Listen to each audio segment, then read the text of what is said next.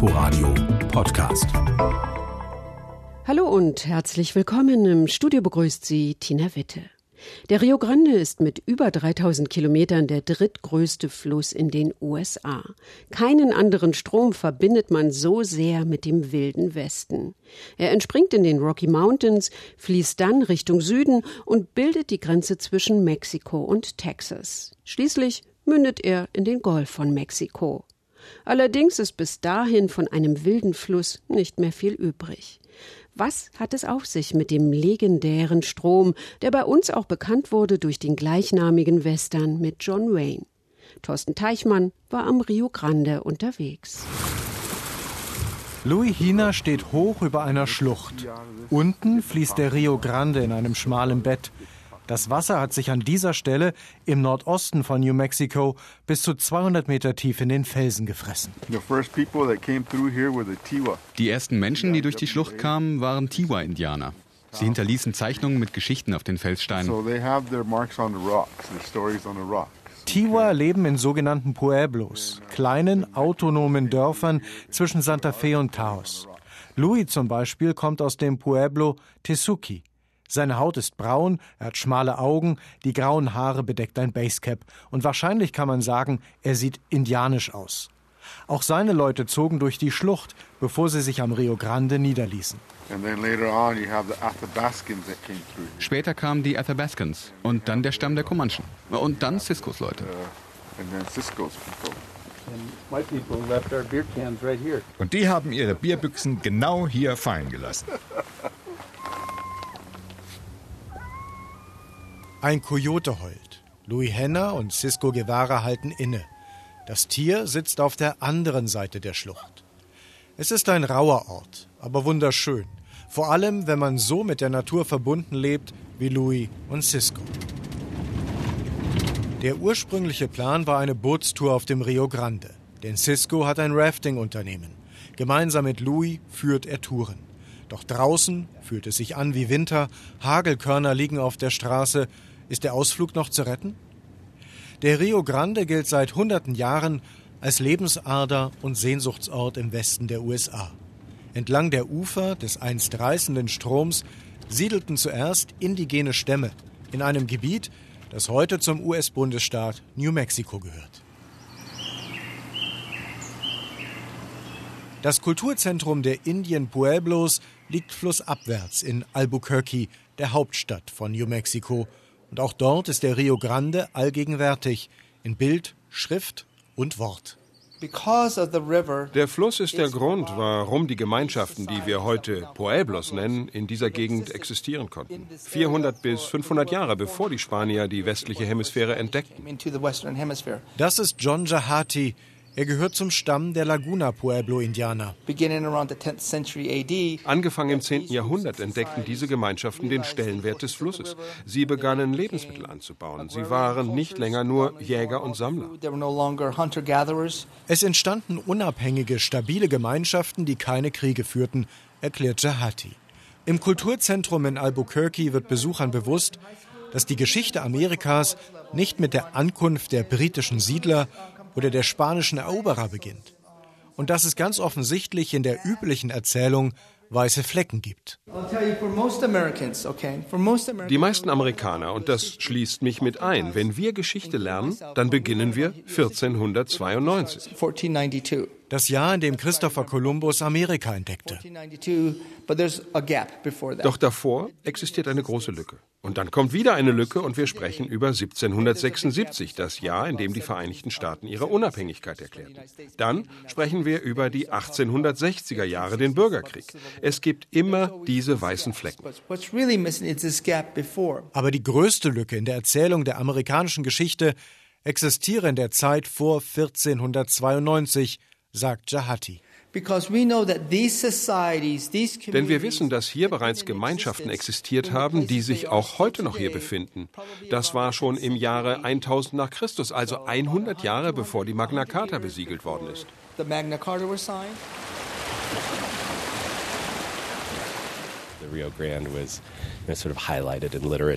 Der Rio Grande taucht in der Literatur und in Filmen immer als der große Fluss ganz im Westen auf. Das ist Adrian Oglesby. Oglesby ist Professor an der Universität von New Mexico und Anwalt für Wasserrecht.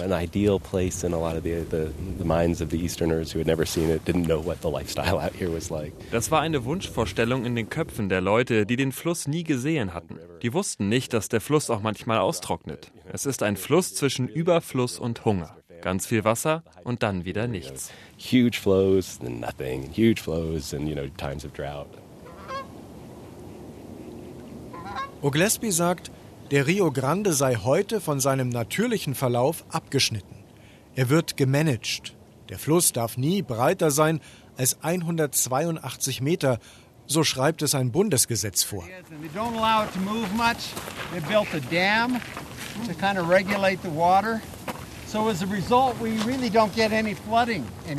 Dabei haben die Wechsel aus Flut und Trockenheit und das Wasser, das sich immer wieder ein neues Bett sucht, Einmaliges geschaffen. Treffpunkt mit Oglesby ist ein kleiner State Park in Albuquerque. Eine Schulklasse steht am Ufer des Rio Grande vor einem Wäldchen aus amerikanischen Sumpfpappeln. Breite Bäume, deren Äste wie Arme in den Himmel greifen. Im Herbst sind deren goldgelbe Blätter kilometerweit zu sehen. Die Bäume sind 78 Jahre alt, von 1941, als die letzte große Flut Baumsamen in den Boden schwemmte. The other thing that you're seeing here Are, these are what we call jetty jacks. Was man hier auch sieht, sind Jetty Jacks. Diese Metallkreuze waren ursprünglich dafür gedacht, Panzer im Zweiten Weltkrieg zu stoppen. Doch nach dem Krieg bemerkte man, dass man sie benutzen kann, um die Ufer des Flusses zu kontrollieren. Sie haben Tausende in die Erde gesetzt, damit der Fluss nicht mehr über die Ufer tritt. To keep it from meandering back and forth, to lock it in place. Okay, so this is Heather McCurdy, the new superintendent. Nice to meet you. Um, Adrian was on the MRGCD board for a while and does lots of water law kinds of things and, so, and is a good speaker. Mittlerweile versuchen Stadt, Staat und Bundesbehörden gegenzusteuern. Im Besucherzentrum zeigt Superintendent Heather McCurdy auf einer Karte auf Felder in direkter Umgebung des Parks. Die Fläche ist mit Geld aus einem landesweiten Fonds für Umweltschutz gekauft worden. The, the park itself is only this 38 acres. Der Park an sich hat nur 15 Hektar und wir haben nicht genügend Personal, um weitere 40 Hektar zu übernehmen. Aber ein Naturschutzgebiet könnte auf den angrenzenden Feldern entstehen. Auf der Fläche sollen Pflanzen für Wildtiere gesetzt werden, sagt McCurdy. Man komme mit den Pflanzen eigentlich nicht hinterher, erklärt Oglesby. Selbst die US-Armee war schon im Einsatz. This is a side channel that was cut by the US Army Corps of Engineers. Das ist hier ein Seitenarm des Flusses, den das Ingenieurskorps der Armee gegraben hat. Wenn das Wasser steigt, flutet es den Seitenarm, eine Art künstlicher Rückstau, in dem kleine Süßwasserfische brüten. Hier ist ein Foto von den kleinen silbernen Bitterfischen. Here's a picture of one of our little silver minnow there. Bundesgesetze zum Schutz gefährdeter Arten zwingen Behörden aktiv zu werden, wenn der Rio Grande droht ganz auszutrocknen. Weiter südlich ist dieses Schreckensszenario abseits der normalen Schwankungen längst Realität, wie der Klimaforscher Dave Gutzler anhand der Karte zeigt. So we are here in New Mexico and in the upper river between Colorado and down to El Paso, it's essentially a snowmelt driven wir sind hier in New Mexico. Der obere Flussabschnitt zwischen Colorado und El Paso wird von Schmelzwasser gespeist. Aber wir zweigen das gesamte Wasser ab. Südlich von El Paso, einer Stadt im benachbarten Texas, gibt es deshalb einen Abschnitt des Rio Grande, der bekannt geworden ist als der vergessene Ausläufer.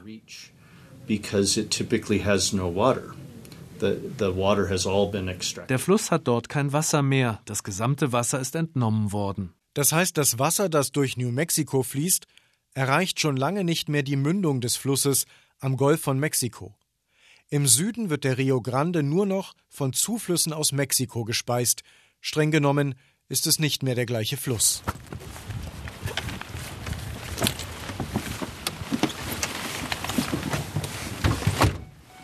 Zurück zur Schlucht, wo Louis und Cisco eigentlich ihre Rafting-Tour geplant hatten. Where do we go from here? We're going to go upstream into the National Monument, the Rio Grande del Norte National Monument. Wir fahren jetzt stromaufwärts zum Rio Grande del Norte Monument. Wir folgen dem Fluss in einem Tal, der Oria Recreation Area. Oria is Oria steht für grüne Ufer. Es ist sehr beliebt und ich bin überrascht, wie viele Tierarten es dort immer noch gibt. I'm always surprised at how much wildlife still is there. Still is there, yeah. The, Die Straße verläuft nur auf einer Seite und es ist schwer, auf die andere zu kommen. Also die Tiere können sich frei bewegen. Dickhornschafe, Rehe, Berglöwen, Luchse, zig Vogelarten. Das ist ein Paradies für Vogelkundler. Man sieht viele verschiedene Arten, vor allem Greifvögel, Habichte und Adler. Der Nationalpark Rio Grande del Norte liegt unterhalb der Stadt Taos. Zum Treffpunkt ist Cisco Guevara ohne Boot und ohne Ruder gekommen, aber mit einem weißen Kleinbus. Er trägt einen schwarzen Hut mit breiter Krempe, am Kinn ist sein Bart schon beinahe weiß. So there used to be a lot more water back in the day. Es gab hier früher viel mehr Wasser. Früher kamen die Adrenalin-Junkies für die Stromschnellen. Der untere Teil des Flusses hatte uns gar nicht interessiert, die untere Schlucht. Aber um unseren Betrieb zu retten, mussten wir auch andere Abenteuer anbieten. So entstand die Idee für eine Tour mit lokaler Kultur, Festmahl und Floaten. And that's when we tapped into this idea of native cultures feast and float.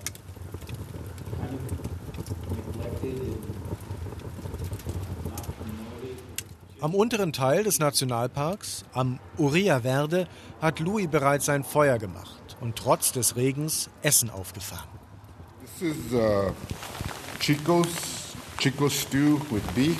Das ist Chicos Stew, gekocht aus getrockneten Maiskörnern und Rindfleisch, dann gelbe und grüne große Zucchini, grüner Salat mit Erdbeeren und Blaubeeren und frisches traditionelles Ofenbrot.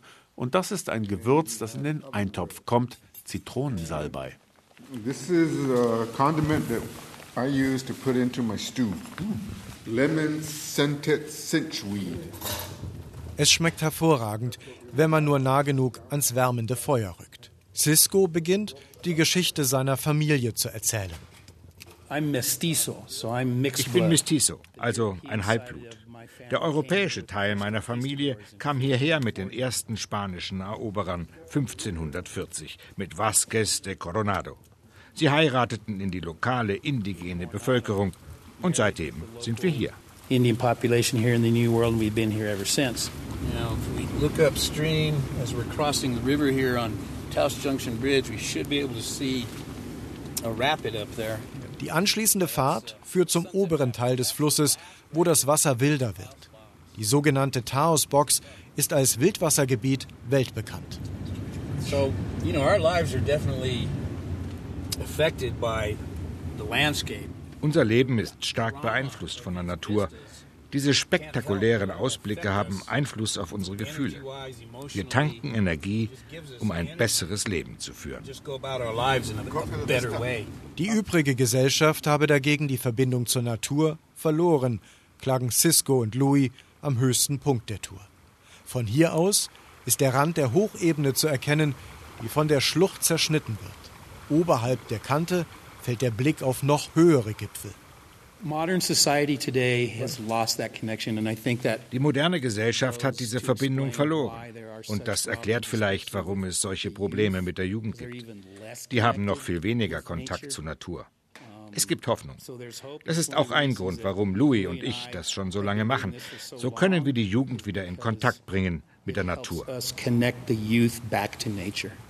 Cisco und Louis tun alles, um die Natur und die Traditionen in New Mexico zu erhalten. Selbst ohne Bootstour ist das Erleben des Rio Grande ein Abenteuer und eine große Offenbarung. Thorsten Teichmann über seine Reise am Rio Grande. Sie können diese Sendung auch nachhören auf inforadio.de slash unterwegs oder in der ARD Audiothek als Podcast abonnieren. In der nächsten Woche reisen wir dann zu Orten, die bei beliebten Filmen und Serien eine Rolle gespielt haben. Danke fürs Zuhören. Am Mikrofon verabschiedet sich Tina Witte. Inforadio Podcast.